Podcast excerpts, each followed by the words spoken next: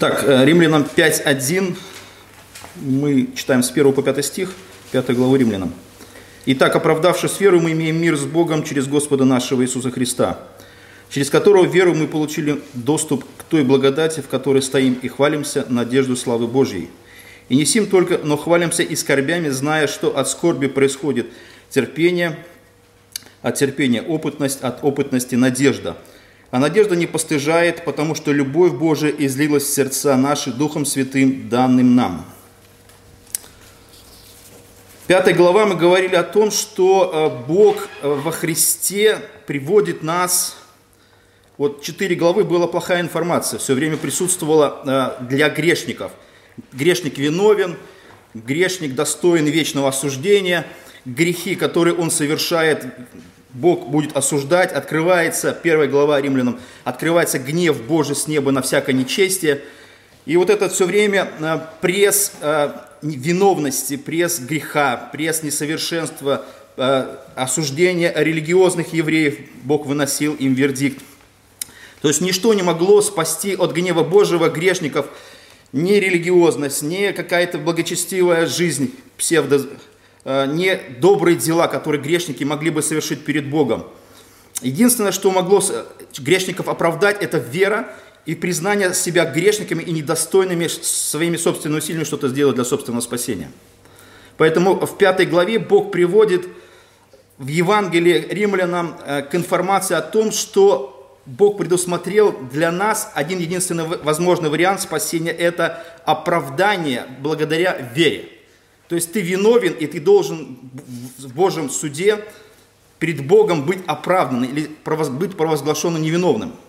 И Бог выносит, как мы говорили в прошлый раз, вердикт по отношению к грешнику.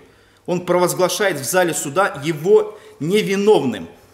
Или другими словами, э, освобождает его от грехов, от наказания за те грехи, которые он совершил. И эта невиновность еще можно охарактеризовать как праведность. Человек благодаря деяниям Христа, которые вменены грешнику, он не просто выпущен из суда, потому что ну, Бог сказал так, ну хорошо, сегодня я решил тебя объявить невиновным. Нет, он объявляет это благодаря тому, что грешник верит в то, что он ну, вынужден, скажем, принять Божию милость, в лице Иисуса Христа, который только единственный, кто может оправдать его и сделать его невиновным. И вот эта деятельность Христа вменяется и называется э, праведность, праведностью Христа. Человек становится праведным на основании дел Христа. И Бог объявляет его невиновным. И в результате этого мы дальше читаем первый стих римлянам. «Итак, оправдавшись верою, мы имеем мир с Богом через Господа нашего Иисуса Христа». То есть результатом оправдания является мир с Богом. То есть без оправдания мира не может быть. То есть такая как бы закономерная связь. Вы не можете вступить с Богом в праведные, хорошие взаимоотношения, не примирившись. И слово «мир», оно вообще означает в разных э, смыслах разное значение всякого там блаженства, процветания. Но здесь э, речь идет сугубо о духовном мире, то есть мир, который предлагает Бог в результате того, когда человек уверует во Христа. То есть это не просто какая-то необъективная реальность или какой-то лозунг, который провозглашается в Писании. Нет, это абсолютная реальность того, что Бог объявляет себя невиновным и ступает с тобою в вечные взаимоотношения любви и мира. То есть ты уже находишься в божественном присутствии всегда в любви и мире. То есть то, что было сделано Христом, оно, скажем так, закрыло буквально все. Все проблемы, которые даже грешник мог себе представить. Иногда даже грешники или там люди неверующие задают такой вопрос. А может ли, как бы так спрашивают друг друга, а может ли Бог простить вот такой-то грех? Уже такой выдумываю, да? А как Бог может простить вот это вот? И когда ну, мы говорим, что Бог может этого простить, то, естественно, люди очень сильно начинают протестовать и обвиняют Бога и говорят, что мы в вашу религию никогда не придем, потому что Бог ваш несправедлив. Такого грешника Бог должен был уничтожить, в принципе. Но если Бог прощает и это, тогда мы не согласны. Так вот, то, что совершил Бог во Христе, это, скажем, как мы читали, призабиловала благодать. То есть благодать, она может любое несовершенство грешника покрыть. Естественно, когда а, речь идет о а, падшем мире, о грешниках, которые в нем живут, большинство неверующих людей не считает себя врагами Бога, в принципе. Отношения между ними и Богом строятся таким образом, что мы Бога не трогаем, Бог не должен трогать нас, но если мы что-то у нас случится, мы должны у Бога попросить помощи, и Бог обязательно должен ответить. И при этом мы должны иметь собственное мнение. Если что-то Бог делает, Он делает несовершенно. Войны, смерть детей и многие болезни, умирают молодые, и много-много разных вещей, которые э, люди неверующие ставят Богу как бы в обвинение. Поэтому вот такая позиция людей а, с их стороны называется нейтралитет. Мы, Бог, тебя не трогаем, ты не должен трогать нас. И ты должен во всем поступать милостиво к нам и не милостиво к нашим врагам и людей, которые нас обижают. Обычно люди провозглашают таким образом, Бог же все видит, Бог воздаст. Но они не понимают, что Бог-то видит их дела, их злые, злые, злое сердце. Он видит их э, плохие поступки. Поэтому если Бог начнет воздавать, то воздавать прежде всего с тех, кто призывает это, это на других. Почему так? Мы когда смотрим а, послание вот Римлянам пятую главу, здесь особо ярко видны вот такие черты а, божественного, а, скажем, гнева, проявленного в отношении грешников, и что грешники должны спастись через веру во Христа. Здесь, например, Римлянам 5.10 написано, если будучи врагами, то есть речь идет о, лю, о любом человеке, который не верит во Христа. Человек находится в состоянии, то есть это, это взгляд Бога на ситуацию или на грешника, который стоит перед ним. Если, будучи врагами, мы примирились с Богом смертью Сына Его, то тем более, примирившись, спасемся жизнью, э, жизнью Его. Или, например, 9 стих. «Посему, тем более, ныне, будучи оправданы кровью Его, спасемся им от гнева». То есть ситуация, в которой попадают грешники, это очень плохая ситуация.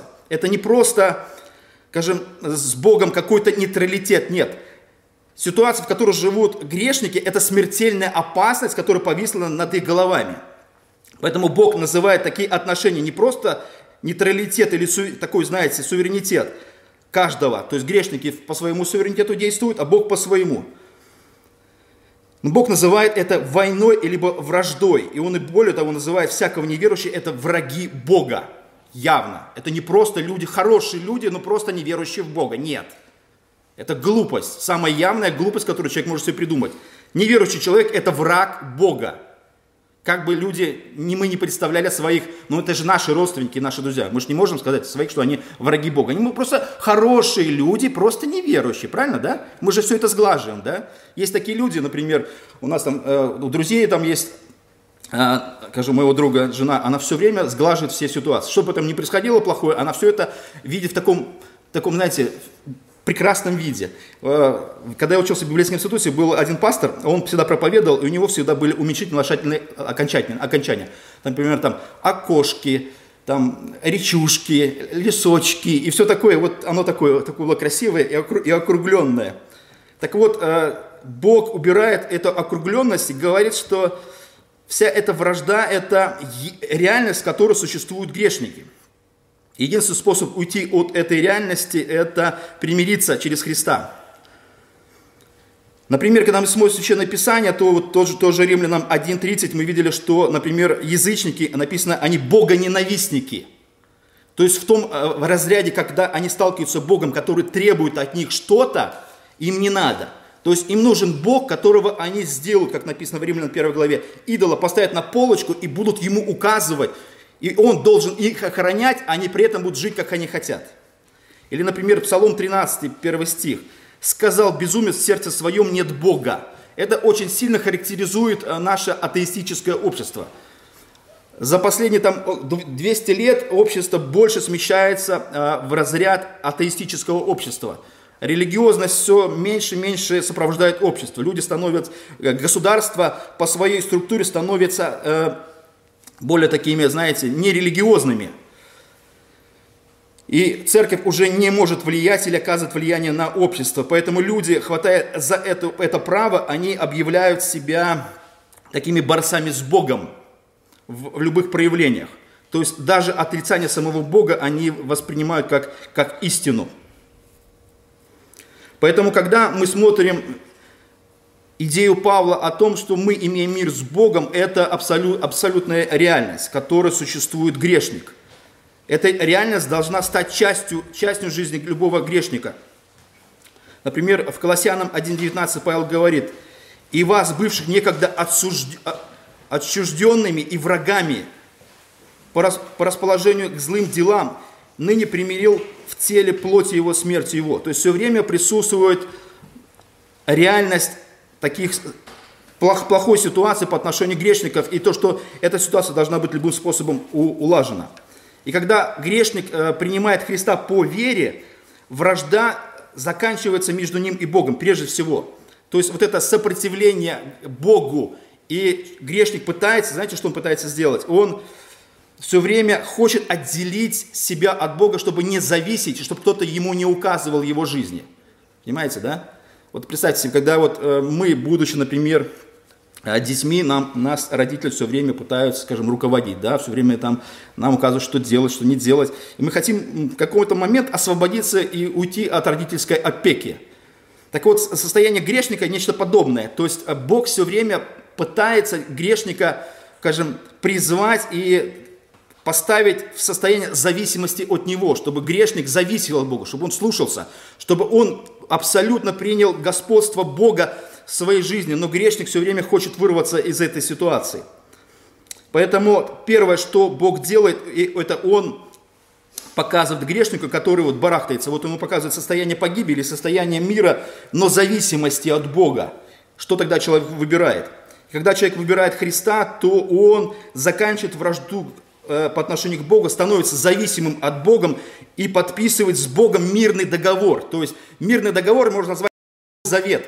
Мы подписываем э, с Богом договор, который подписан кровью Христа.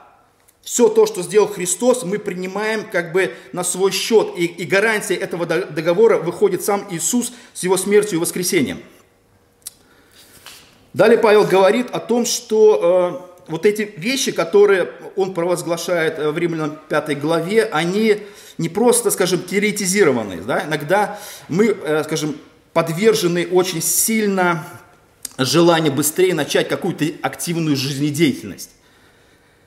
А у Павла послания так, так организованы, что сначала ты находишься в состоянии учебы, а потом, когда ты обучен, ты выходишь на практику, житейскую, христианскую, евангели... евангелиционную, какую, какую угодно. Потому что э, наше обычное состояние, которое люди попадают в церкви, это сразу, когда человек уверовал, даже если он еще даже не принял крещение, но уверовал, его уже сразу отправляют в воскресную школу, его отправляют куда угодно, даже проповедовать, когда человек вообще не знает, о чем проповедовать. Я помню, когда а, я пол, полгода сидел э, на лавочке, э, как уверовал, и мне сказали, все, ты, ты должен проповедовать.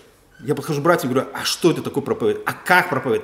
А что мне надо сделать? Подошел к одному брату, который тоже там год, знаете, годовалый человек, который там три проповеди жизни сказал, пытался меня обучить, как нужно проповедовать, да? Я ничего не знаю, он ничего не знает. И вот у нас такая получилась интересная совместная проповедь. Приезжает епископ э, баптистов в этот день как раз, и я первый день проповедую, не знаю, ну я, конечно, вспоминаю это, слушаю, думаю, слава Богу, что у них все хватает было терпения и мудрости, чтобы слушать все, все это вне контекста, вне, вне всяких вообще вещей.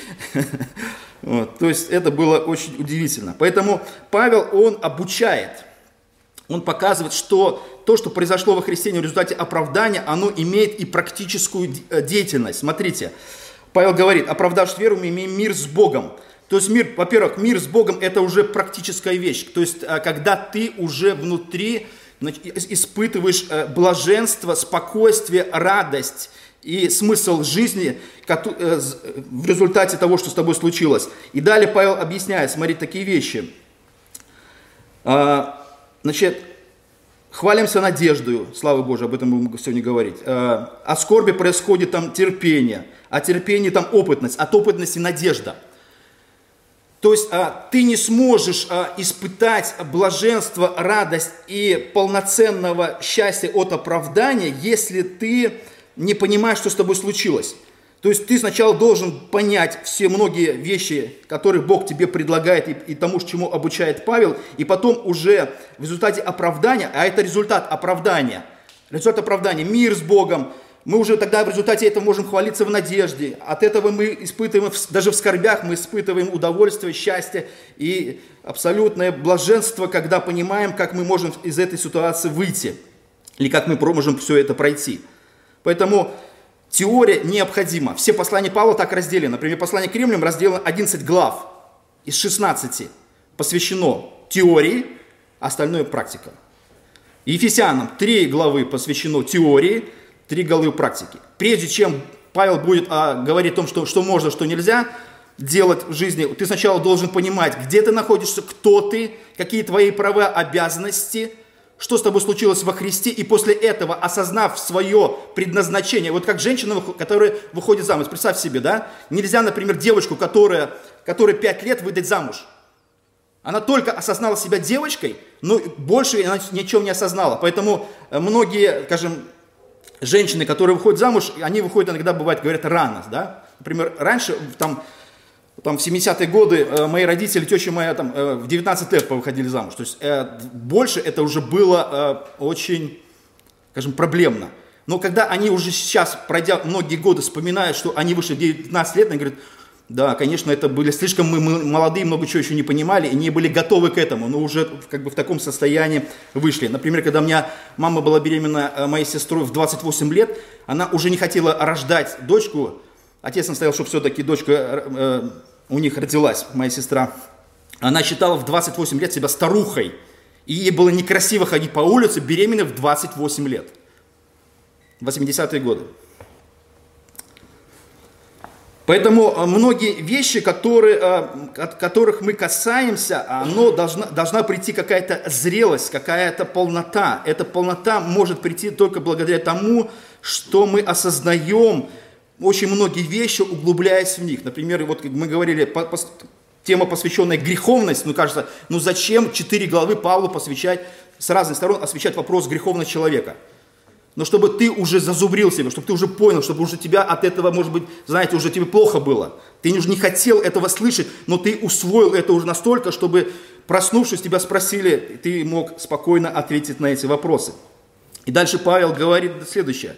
То есть какие благословения мы можем извлекать из оправдания в практической жизни. И Павел говорит следующее – через которого, через Христа, верую, мы получили доступ к той благодати, в которой стоим и хвалимся надеждой славы Божией. То есть первое состояние, мы понимаем, что в состоянии благодати, в которой вел нас, нас Бог через Христа, мы можем хвалиться.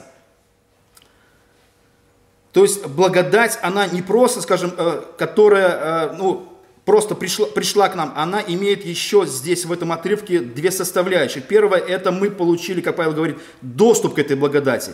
То есть безвозмездный дар, в который приводит или вводит нас к Богу. То есть благодать, которая берет нас как бы за руку и вводит в присутствие Божие. И вторая составляющая этой благодати, это когда мы пришли, уже приведенные за руку в эту благодать, и мы остаемся в ней навсегда. То есть состояние благодати, оно никогда не исчезает, не улетучивается, не растворяется, что бы с нами ни происходило. Оно все время сопровождает нас и никуда, никуда, не исчезает. Мы введены, мы находимся в ней, мы испытываем счастье и блаженство в этом состоянии. То есть состояние благодати – это когда ты получил безвозмездно что-то и был введен в присутствие Божие исключительно этой благодатью. И эта благодать оставляет тебя в этом блаженстве, счастье всегда. Ты к этому ничего не приложил. В этом состоянии ты находишься всегда, не прикладывая к этому ничего. Да, ты там где-то больше там прилагаешь где-то усилия, где-то больше, где-то меньше, где-то у тебя сегодня хорошее настроение, завтра плохое, но при этом ты всегда остаешься в ней. И при этом мы не только э, в этой благодати стоим. Но здесь Павел говорит, и хвалимся надежду славы Божьей. То есть э, слово «еще хвалимся» можно перевести как «гордиться». Это, такое слово обычно э, оно имеет э, негативный характер. Но, смотря в каком контексте речь идет о, например, о гордости. Например, если мы гордимся собою и только собою, и только своими достижениями, своей красотой, своим умом, своими какими-то вещами, казалось бы, которые якобы только благодаря нам были получены, то тогда это негативное состояние. А если мы находимся в состоянии а, гордости, э, которая а, абсолютно не присуща нам, например, вот эта же глава 11 стих Павел говорит следующее. «И недовольны всего, но и хвалимся Богом, через которого Господа нашего Иисуса Христа, посредством которого мы получили ныне примирение». То есть наша похвальба не сами собой или какими достижениями, что почему и Бог и забирает в спасении наше что-то человеческое. Он убирает это, чтобы никто, как Павел Ефесянам говорит, никто не хвалился. То есть он убирает эту составляющую гордости. И единственное, чем мы можем хвалиться, что когда у нас ничего нет, только Богом, который все это сделал для нас. Поэтому в этом состоянии блаженства, в этом состоянии счастья мы хвалимся не собою, а, или мы гордимся не собой, а мы гордимся Богом, который достоин, а гордиться Богом, это уже положительная совершенно черта. То есть гордость введена совершенно в другой контекст. То есть мы стоим на платформе оправдания, смотрим на оправдание, и когда мы смотрим, что оправдание – это акт однажды в прошлом произнесенный раз и навсегда, сделавший нас оправданными навсегда, в вечности, перед Богом, перед ангелами, перед всеми перед, э, людьми, мы становимся на платформу вот этого блаженство оправдания, которое э, может уже позволить нам хвалиться. Все, то есть, когда ты достиг или стал на какую-то твердую почву, тогда у тебя есть основания уже с этой почвы хвалиться и прославлять Бога. Не себя прославлять и гордиться, а Бога, который даровал нам эту возможность. И далее Павел говорит следующее. Э, и не сим только хвалимся, но и скорбями, зная, что скорби, от скорби происходит терпение. То есть этот принцип э, вообще, он звучит таким, таким образом. Э, можете ли вы в плохом увидеть хорошее? Потому что то, что происходило, например, с нами раньше, мы воспринимали как действительно ситуацию, с которой нет выхода, или ситуация, которая просто временная, которую нужно перетерпеть, в ней нужно побыть какое-то время, и она растворится, и потом, в принципе, не будет доставлять нам неудобств каким-то образом. Но Павел э, говорит не об этом. Он говорит, что мы не просто хвалимся э, скорбями, но мы хвалимся еще и тем, что э, скорби сами по себе благо в нашей, в нашей жизни. То есть мы сами не просто, что в скорбях находимся, но сами скорбями хвалимся. То есть мы, это, может быть, даже усиливает где-то впечатление от скорбей, которые с нами может происходить. Например, э, Павел дальше в 8 же главе Римляна говорит следующее. «Думаю, что нынешние времена, временные страдания ничего не стоят в сравнении с той славой, которая откроется в нас». То есть он показывает, что даже э, когда ты находишься в страданиях или в каких-то э, скорбях, это уже более практическое применение благословения оправдания. То есть когда ты оправданный вот у тебя есть закрыто прошлое, все грехи прощены, у тебя есть жизнь вечная, ты уже абсолютно праведный перед Богом, у тебя есть фундаментальное основание, и у тебя еще дальше есть будущее. Как Павел, например, говорит, что, смотрите, как он связывает в 8 главе римлянам эту э, мысль. Римлянам 8.30. «А кого оправдал, тех и прославил». Две мысли связываются между собой. То есть у тебя есть основание прошлого, фундаментальное, ты оправдан раз и навсегда. И второе, у тебя есть будущее. То есть ты не просто, скажем так, оправдан и теперь неизвестно, куда двигаешься, как, как мы говорили, дум, думают а, другие конфессии. Что ты, может быть, попадешь к Богу, и Бог тогда уже будет решать, спасен ты или не спасен. Попадешь ты в ад или попадешь ты в рай. Ничего не понятно. Абсолютно. То есть у тебя есть вроде оправдание, ну дальше тьма полная и, и полная неуверенность. Так вот, у Павла а, в его посланиях это абсолютно все ясно и отчетливо. Кого оправдал, тех и прославил. Кого оправдал, тех и прославил. То есть, кого касается оправдания, кто когда-то был оправдан, то тех и касается прославления, понимаете? Вот эта группа, кстати, 8.30, она все время движется э, и не меняется, скажем, количество, количественный состав. Понимаете, да? Кого оправдал? Тех и прославил. Тех. И там посмотрите, вот даже очень внимательно. Тех, тех, тех, тех, тех. То есть не то, что кого-то из тех. То есть одна и та же группа, она не выбывает и не, не увеличивается и не уменьшается. Она все время передвигается из состояния оправдания прославление. А прославление это уже прославленное тело, когда мы уже входим в вечность к Богу, где испытываем счастье и блаженство навсегда. Поэтому э, в, этом, в этих скорбях мы видим положительный, скажем так, эффект – и, это не просто скорби, которые даны для того, что, ну, потому что все кругом болеют, там, все кругом страдают, все там, все кругом умирают, там, вот это все время мы ощущаем вот эту греховность, которая в этом мире осуществляется в разных ее проявлениях. Но в этом мы видим а, результат того, что благодаря этому всему, кажется, трудному и очень сложному, мы приходим к состоянию зрелости. Понимаете, да? То есть это вот как мы говорили, женщина, которая вышла, вышла замуж. Например, э, некоторые женщины, они, например, до замужества не готовят. Не готовили. Мама все готовила там, например, да, и все там, все. И, в принципе, все так выросли. Потому что замуж, и что делать? Муж будет готовить? Ну, это, конечно, можно попробовать. Но я думаю, недолго это хватит. Либо семья с голоду умрет, либо кому-то нужно готовить, а обычно это женщина.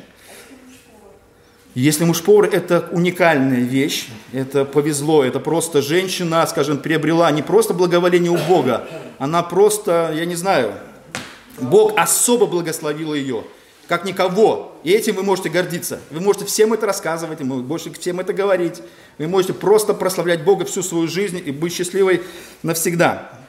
Вот. Но эти, эти вещи уникальные, я скажу так. Муж-повар – это уникальная вещь. Да, действительно, мужчины лучше всего готовят, чем женщины. Все лучшие повара мира, а не действительно это только мужчины. Только мужчины. На самом деле так оно и есть. Потому что если мужчина собрался что-то сделать хорошее, все-таки него может что-то получиться. Поэтому, а, когда вот эта женщина никогда не готовила и находилась под опекой мамы, вдруг она начинает готовить. Как, как она начнет готовить, если у нее не будет вот этих трудных обстоятельств, что ей попался кто-то не повар? Ну как?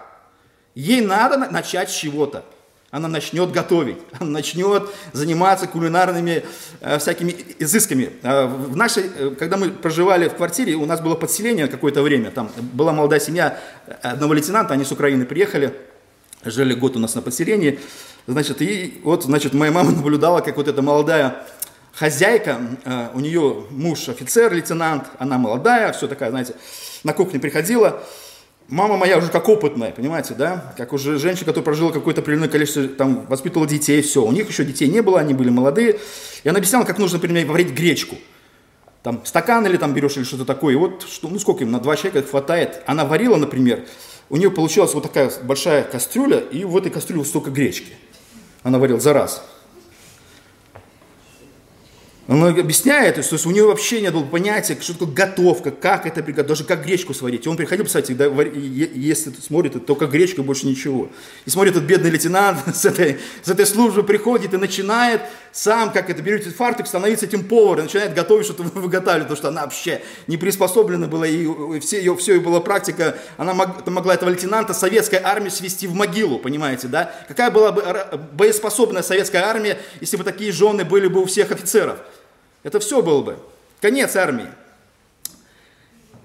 Вот. Поэтому а, вот, это, вот это терпение и вот эти скорби, так называемые, я уже как бы делаю, уменьшаю этот, этот, этот а, контекст, они заставляют нас, обстоятельства заставляют нас извлекать из этого блага.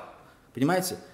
Как женщина, например, становится матерью. Она никогда, например, не была матерью, вдруг становится мать. Она при, навыки у нее приобретает. Становится хозяйкой, женой. Многие-многие-многие моменты она приобретает и становится уже такой как бы в этом э, зрелой. То же самое и здесь получается. Когда мы находимся в состоянии скорбей и трудностей, которых Бог нам посылает для того, чтобы формировать характер, подобный Иисусу Христу. То есть то, что должно быть. А как это сформировать в тепличных условиях? Ну невозможно. Ну никак, ну не получается, понимаете? Это как солдат, который приходит да, в армию, после маминых щей, это вот эта ломка идет какое-то долгое время, все хочется на домашнее, на тепленькое, а тут все дисциплины, многие-многие моменты. И потом все-таки становится настоящим уже человеком, может, который есть любую пищу, спать в любых условиях, абсолютно по-другому, по-любому выживать. И вот такого же можно отправлять не тепличного в армию, например, куда-нибудь там в окопы, да, а уже более подготовленного. Например, а, скорби это еще как а, означает прессование либо давление. Это либо давление на христиан, которое Бог оказывает в результате вот этой жизнедеятельности. Например, э, само христианство, я помню, благовествовал в одном месте, было очень много было неверующих на протяжении какого-то времени. И я им говорил следующее. Они все, я им все пытался убедить, знаете, мы пытаемся людей убедить в том, что ну, станьте христианами, там, да, уверуйте во Христа, вы получите благо, у вас в жизни будет все хорошо. Ну, как мы, да. Ну, мы же только положительные моменты говорим, правильно? Мы же не говорим отрицательный момент, правильно? Ну, что мы? Мы же, а кто будет слушать отрицательные моменты? Я им говорю следующее. Я уже понял, что они наглые, не хотят ничего слушать, Евангелие не хотят. Э, я им как знаете, бельмо в глазу, понимаете, да, они пытались от меня все-таки избавиться, но так как у них по программе это библейский урок был, и от меня было трудно избавиться.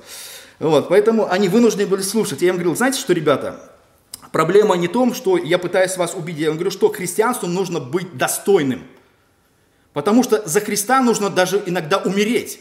И это вообще, э, христианство, это во все века была смертельно опасная религия. За нее убивали. За Христа убивали. Понимаете? Мы пытаемся людей убедить, что все хорошо у вас будет, и вы будете долго жить и счастливо. А готовы ли умереть вы? Например, Иисус говорит следующее. Не бойтесь убивающих тело, а потом не могущих ничего более сделать. Фактически, когда вас убьют, когда вас уже будут мертвого пинать, это уже все равно. Но за Христа люди умирают. Готовы ли мы умереть за Христа? Достойны ли мы вечной жизни умереть за Христа? Понимаете? Это не просто какие-то такие воображаемые вещи. Сам Христос умер за нас. Готов, а готовы ли мы за Него умереть? Поэтому это не просто какая-то игра э, в религию или какие-то благо... вещи, которые, когда на нас будут оказывать давление, мы пойдем э, там и будем жаловаться. Нет, нас могут убить.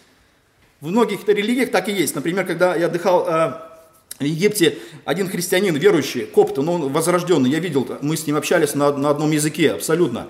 Он говорит, мы собра, собираемся на собрание, и мы знаем, что кто-то может прийти из мусульман и просто нас расстрелять убить. И мы живем так каждый раз. И им за это ничего не будет. И мы подвергаемся постоянно смертельной опасности. Вот люди живут в таких обстоятельствах. Или, например, а, в скорби а, может происходить следующее. А, Иисус говорит это следующее, такими, такие слова. Когда же э, э, женщина, когда рождает, терпит скорбь, потому что пришел час ее. Но когда родит младенца, уже не помнит, от, не помнит скорби от радости, потому что родился человек в мир. Так и вы теперь, имея печаль, но я увижу вас опять, и возрадуется сердце ваше, и радости ваши никто не отнимет у вас. То есть Иисус берет практически жизненный пример и переводит в плоскость его э, богословия – или практической э, жизни с Богом. Он говорит так, что вот женщина, идущая, э, сознательно идущая на рождение ребенка, она же знает, что все, кто до нее, они страдали. Никому это, скажем, не обошлось, и там и токсикозы, и болезни, и все время какая-то слабость, и там головокруж...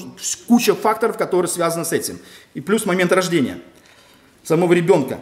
Но женщины, зная, что будут страдания, сознательно идут на это – понимаете, да? Почему? Потому что результат, который они получат, когда, как написано, когда родит младенца, уже не помнит о скорби, от радости уже все, все стирается. Все закрывается. То есть эта боль уже не стоит того, что она увидела в результате у себя на руках.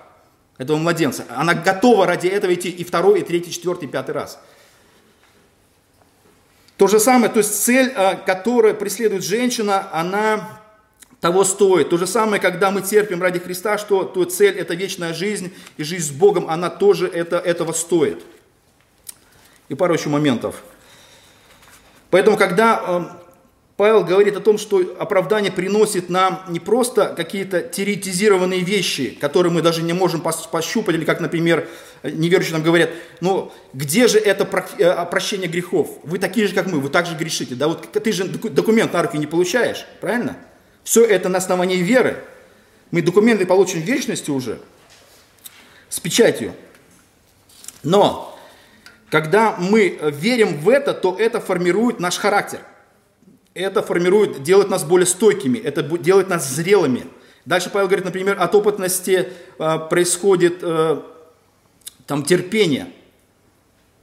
То есть характер вырабатывается, и терпение, оно дает определенный результат. Ты становишься уже в скорбях, уже от, у тебя вот как бы вот эти розовые все вещи, как, которые ты когда попал в христианство, оно со временем же улетучится, так оно на самом деле есть, да? Ты сначала попадаешь в церковь, думаешь, например, ты ангел, и все вокруг ангелы. Потом, через какое-то время ты понимаешь, что ты ангел, кругом не ангелы, а потом ты понимаешь, что и они не ангелы, и ты не ангел. И с этим нужно как-то жить. И у тебя, но ты должен здесь жить в этой атмосфере. Кругом люди грешные, как и ты, с, характером, с дурным характером, с разным воспитанием, с разным совершенно образованием, с разным социальным статусом. И, и вот этих всех, вот этих вот, вот этих, которые в жизни бы никогда не соединились. Ну, никогда мы с такими людьми не дружили, понимаете, да? Бог говорит, а сегодня ты будешь с ними дружить. И всегда ты с ними будешь дружить. И они навсегда с тобой будут. И ты уже раз соединяешься в, в, в эту ячейку, и у тебя вырабатывается терпение. Это как в семье, да? Хотел бы, не хотел там, да, а ошибку в жизни, может быть, сделал, не из-за того там вышла замуж и не так, но ты уже вынуждена это делать, да? Это тебя уже формирует, и многие вещи улетучивают, ты становишься более зрелым, ты уже понимаешь, что... И уже так формируешь своих детей, пытаешься им объяснить, что в жизни не так все просто, что все-таки надо быть более здравым. Ну, естественно, дети этого никогда не понимают. Они думают, родители какие-то сумасшедшие, они живут в другом совершенно мире. И ничто, это было когда-то, с ними такого не случится. Все то же самое повторяется со всеми поколениями.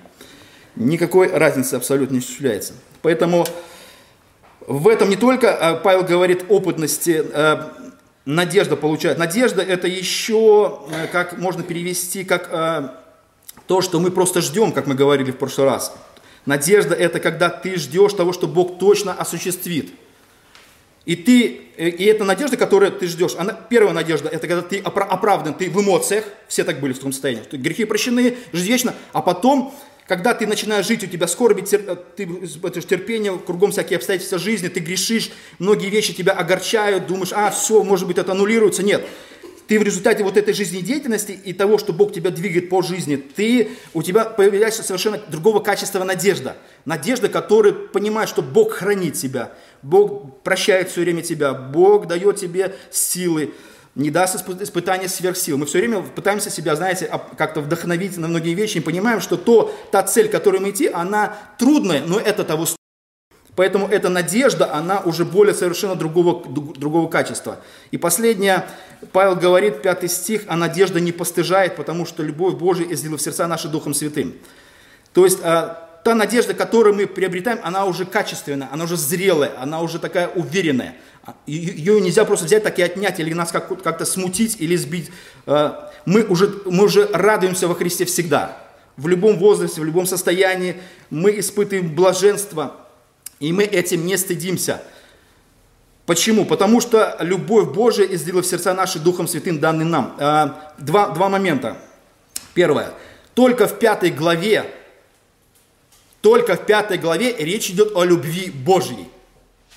Мы начинаем благовествовать, что, когда? Когда мы вставляем, вставляем фразу «Бог тебя любит», с первого факта. Павел, когда начинает это говорить? В пятой главе что Бог тебя любит, Павел не говорит в первых четырех главах послания к римлянам. Мы, когда начинаем благовествовать, что мы говорим? Бог тебя любит. Мы хотим впечатлить грешника, понимаете? И думаем, что это работает. И в, в одних церквях, где я ездил, проповедовал, они все пытались это, это опровергнуть. Нет, это вот это работает. Это, это правильно. Я этим впечатляюсь. Впечатляемся мы этим, знаете, когда? Я им объяснял. Когда ты оправдан. Вот тогда ты можешь понять, что Бог тебя любит. А до этого момента гнев Божий пребывает над тобою. Ты, смер... ты смертник. Вот ты что должен понять. Это первая идея Павла. А когда Бог тебя любит, это уже пятая глава, когда ты оправдан. Не раньше. Понимаете, в чем дело? Мы Евангелие, когда благовестно верующим, видоизменяем – мы сверх на голову все ставим, абсолютно. Мы убеждаем грешника, что Бог его любит. Естественно, как меня такого грешника и не любить? Я же хороший. Мы, наоборот, усиливаем впечатление грешника о себе самом. Он и так о себе думал, что он хороший. Да мы еще утвердили, что кроме того, что его любят все остальные, его еще и Бог любит. Его это очень впечатляет, этого грешника. Он становится вообще очень, скажем, таким, чем мне тогда меняться, если Бог меня любит? Итак, и наша теория такая, люби вот тебя такой, какой, такой, как есть, и меняться ничего не надо, абсолютно. И вторая мысль, которую здесь говорит Павел, а, то есть любовь, первая мысль, что она только, эта идея присутствует в пятой главе, для верующих, для оправданных, можешь оценить Божью любовь. А второе, это любовь Божия излила в сердца наши Духом Святым, данный нам. Так вот, любовь к Богу, которую можем оценить, это не наша – это то, что пришло с Духом Святым. Мы даже Бога полюбили не потому, что мы Его полюбили, потому что все эти понятия оправдания, веры, блаженства, счастья, понятие Бога, Христа и его, его жертвы мы можем понять только из-за того, когда Бог изливается Духом Святым в сердца наши, в наше сознание. Сердца – это сознание больше, эмоции, там, да, характер. Поэтому все эти вещи, даже любовь Божья, она пришла не от нас. Даже не мы возлюбили Бога. Бог дал нам эту возможность и открыл нам сам себя, чтобы мы могли Его любить, так как Он этого хочет. Поэтому оправдание, которое Бог дает нам во Христе, оно имеет и практическое применение. С этим можно жить. Ради этого, можно сказать, стоит жить. И когда мы живем даже в процессе трудности, это дает нам силу на всю оставшуюся жизнь, понимаете? И тогда с этой силой можно элементарно двигаться к цели, которую Бог ставит перед нами. Поэтому пусть Бог нас в этом благословит. Аминь.